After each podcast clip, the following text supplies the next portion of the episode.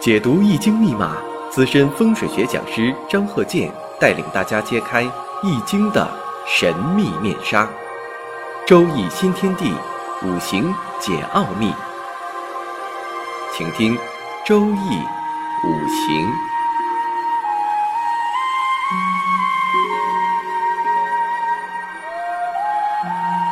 上山微电台荣誉出品。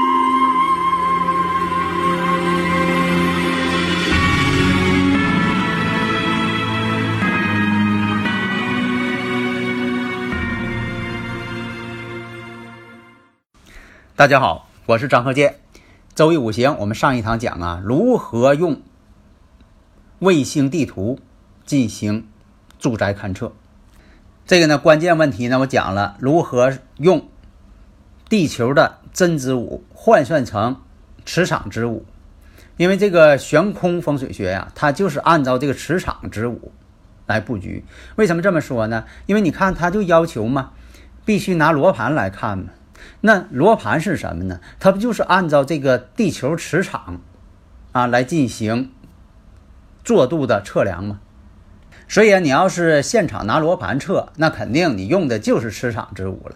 假如说你要是看图进行布局风水，那这个呢，你只能是把这个地理真之舞转换成磁场之舞，这就需要我们什么呢？了解每个地区的磁偏角情况。因为呢，你在卫星地图上所测量的，它就是地球的这个真值物。因为卫星它不会考虑这个磁场的位置，它只考虑这个地球子午线，啊，以地球子午线为标准。所以啊，最近呀有很多呀，这个是国外的朋友啊，还是国内的朋友，他有的都用这个呃这个图纸，他把这个自己的户型图拿过来啊，通过这个。经度、纬度坐标，他把这个发给我，然后呢，我进行在这个卫星地图上测量。现在呢，接到了很多就是国外的一些朋友，他都希望呢，就是说这个拿图纸给看一看啊。当然了，大多数是华人，但也有很多呢是外国人。现在呢，因为大家呢，全世界哈对这个我们这个周易文化呀都比较认同。而且呢，他听我节目讲的呢，都是比较客观的，讲科学性的。我就是讲科学性的。你要是听我这个周易五行，你从第一集就开始听，你看我讲那些都是用科学来解释现实当中的问题。我从来不说一些玄的鬼神的东西啊，因为我非常反对迷信。你要从头到尾听我的课，你就发现我讲的就是客观的、唯物的，从来不以这些。很玄的迷信的东西在讲解，啊，因为我反对迷信，所以呢，就是无论是国内呀，呃，国外的一些朋友，他听了我节目之后呢，都认为我讲的比较客观，啊，比较科学，能够啊为一些这个白领阶层以上的这些人所能接受。但是有一点啊，大家呢要学周易五行呢，还要把一些文化呀。呃，一些外语啊要学好。你比如说，有一些这个国外朋友给你拿那些资料，它都是外文的，给你拿个户型图，上边写着外文。英文的呢，当然很普遍，但是也有一些，比如有俄文的。那你说这个我外文看不懂，那这又费劲了。就像我以前讲的例子似的，有的是初学者现场到这个呃清水房里去勘测。因为是清水房，你像这个一些物件啊，它都没安上呢，不像说你这个装修好的房子了，你一看这屋有灶台，你就知道这屋是厨房；你一看这屋有坐便，你就知道是卫生间。那时候什么都没安上啊，结果呢，他一看有管道，就说这个地方要安坐便器。人说那不对呀，这管道是什么呢？这是厨房，所以说闹出笑话来，那能行吗？那么看图呢也会出现这问题。如果你外文要不懂的话，你说这个图我看错了，你说那个看图把卫生间又看成厨房了，那你不又是耽误事儿了吗？这都是基本功啊。所以呢，一个是外文呢一定要掌握啊。你像我呢，就是从中学到大学啊，学的都是英文。那前儿这个咱们那个时候啊，呃，学英文呢，也不要求口语，也不要求听力。呃，反正你用笔答，你能答对了就及格了。所以现在有些这个外语教材哈，学的呢都不实用。你学这些东西，你到国外去了，你有的时候还是不会说。即便现在这个有翻译器，还有手机软件翻译，但是呢，你要是跟人家外国人对话的时候，你拿个手机啊，你说两句，然后让人听，人家觉得吧，啊，对你这种做法呢，好像是挺谨慎。你不如呢自己会说两句。所以呢，你看我啊，这个每回到国外去了，不论到哪国，啊。事先呢学一下当地的这个语言，经常用的嘛，能说几句嘛。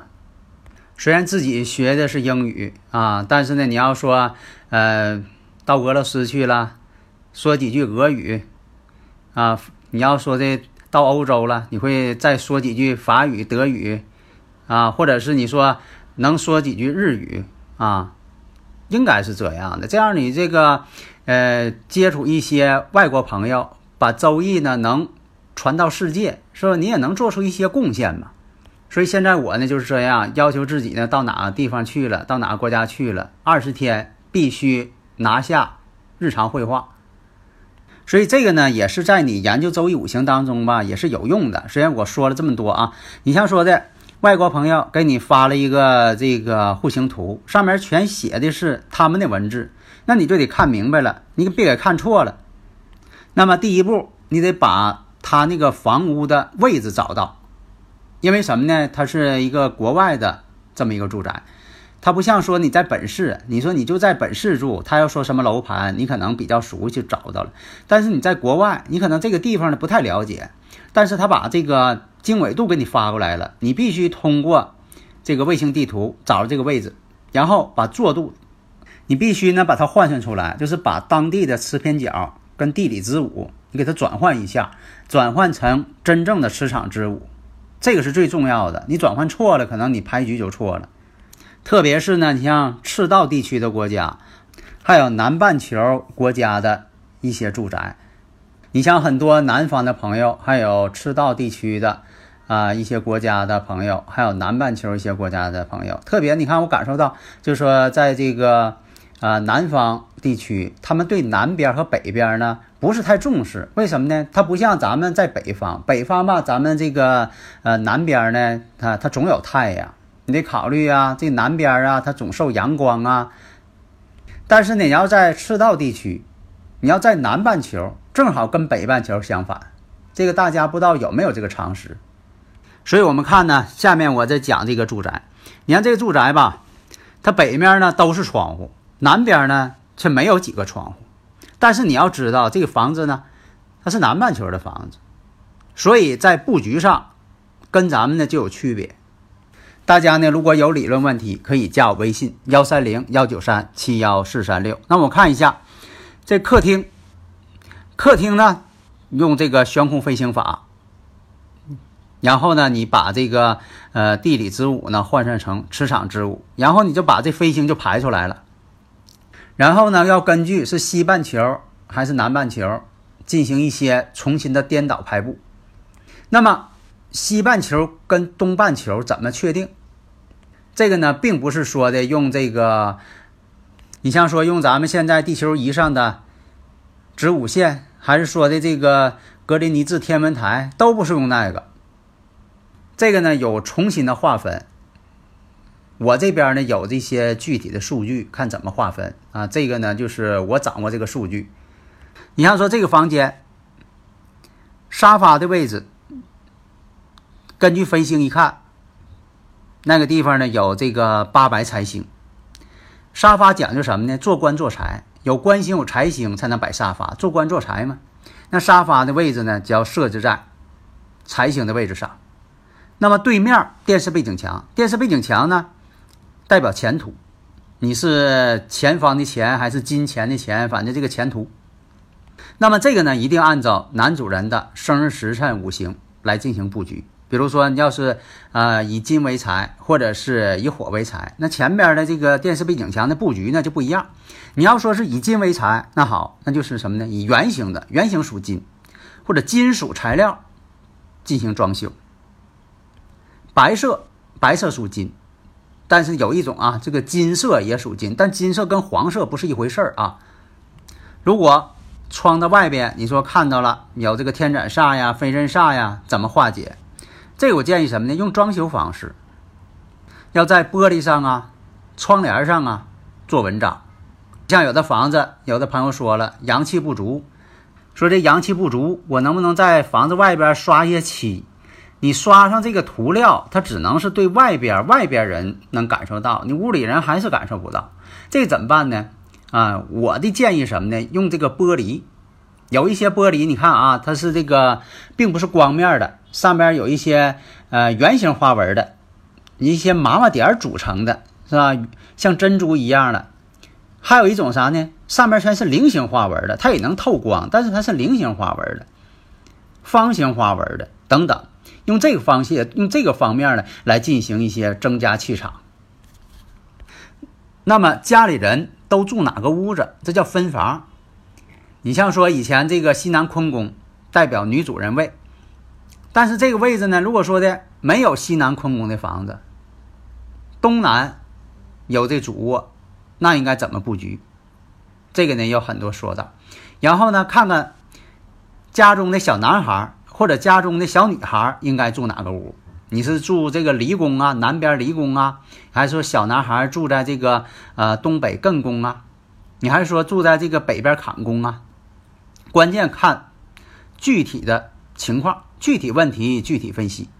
你像说有这个外国的一些房子，它设计呢跟咱们也不一样，画的都是承重墙。你像咱们也是表述啊，如果这个墙是承重墙，就画成黑色的，告诉你这地方不能拆改。首先呢，你得懂得外文。你一看这外文标注，这属于隐蔽所。咱中国没有这种呃，这个这个开发商他不会给你建这个东西。但是呢，他那边呢就有。那这个位置呢，你也看这飞星也不错。而且呢，这个位置呢，你给它设计成财库，设计成财库呢更好，这就属于旺财的地方了，变成个稳定的、牢不可破的财库了，非常好。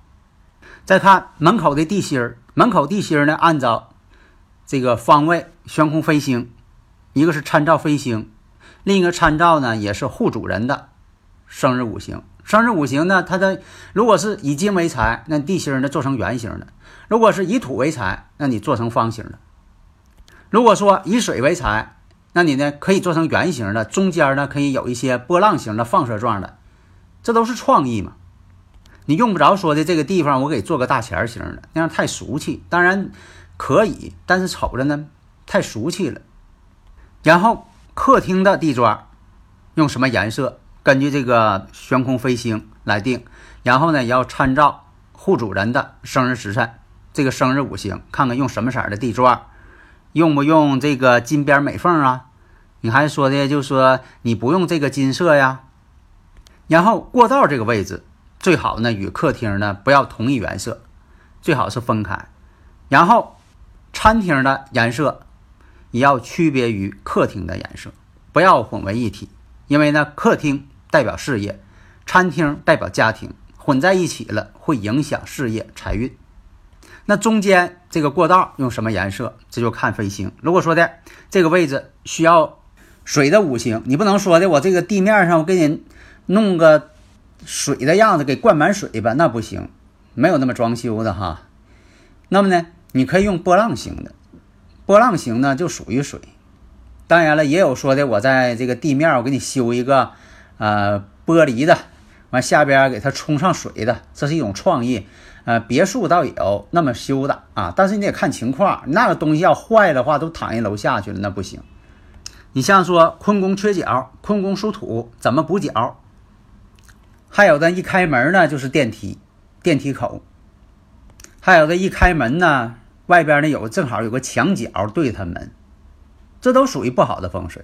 但是呢，这些东西你又不能把它拿掉，原有的建筑不准破坏，随便拆改，装修好了之后再拆改，或者是你是随意拆改，这都属于破坏风水。所以要求什么呢？开门见红，开门见绿，开门见画。这个呢，就说。怎么个开门见红、开门见绿、开门见画？在以前我也讲过，具体怎么做也是很多的。但你说一开门，冲着墙角，正好外边有个墙角对着自己，飞人煞。那么在屋里呢，就有很多创意。你是用这个屏风啊、玄关柜啊，门槛底下摆什么一些呃吉祥物啊，挂什么门帘啊，用什么样的门呢？或者这个前面那个墙角上面贴个什么样的画啊，贴个什么样的一些呃吉祥物啊，又不影响邻里呀。你别贴那个东西又俗气，整的这个呃稀奇古怪的、神神秘秘的，这样都不行。还有这个大梁压门，有一些这个设计，呃，真就出现这个问题了。还有自己因为拆改自己造成的，所以呢，在这个风水装修过程当中吧，这个要求是挺多的。就是现在有很多这个框简结构房子，什么叫框简结构呢？就是框架剪力墙结构。这种情况呢，会出现什么呢？比如说这个呃，房屋墙的上边。会有一个半拉梁出来，会有一个梁伸出来，就是什么呢？就是你放床，比如这个床头上方，它会有这个梁，正好那个角梁的角正好对着床，这个呢都需要进行一些化解啊。化解的方法，当然了，我这边有很多，你不能千篇一律的，是吧？就像说的，呃，不管什么病都给开一种药，那不行，得根据不同情况、具体问题具体解决。啊，好的，谢谢大家。登录微信搜索“上山之声”或 SS Radio，关注上山微电台，让我们一路同行。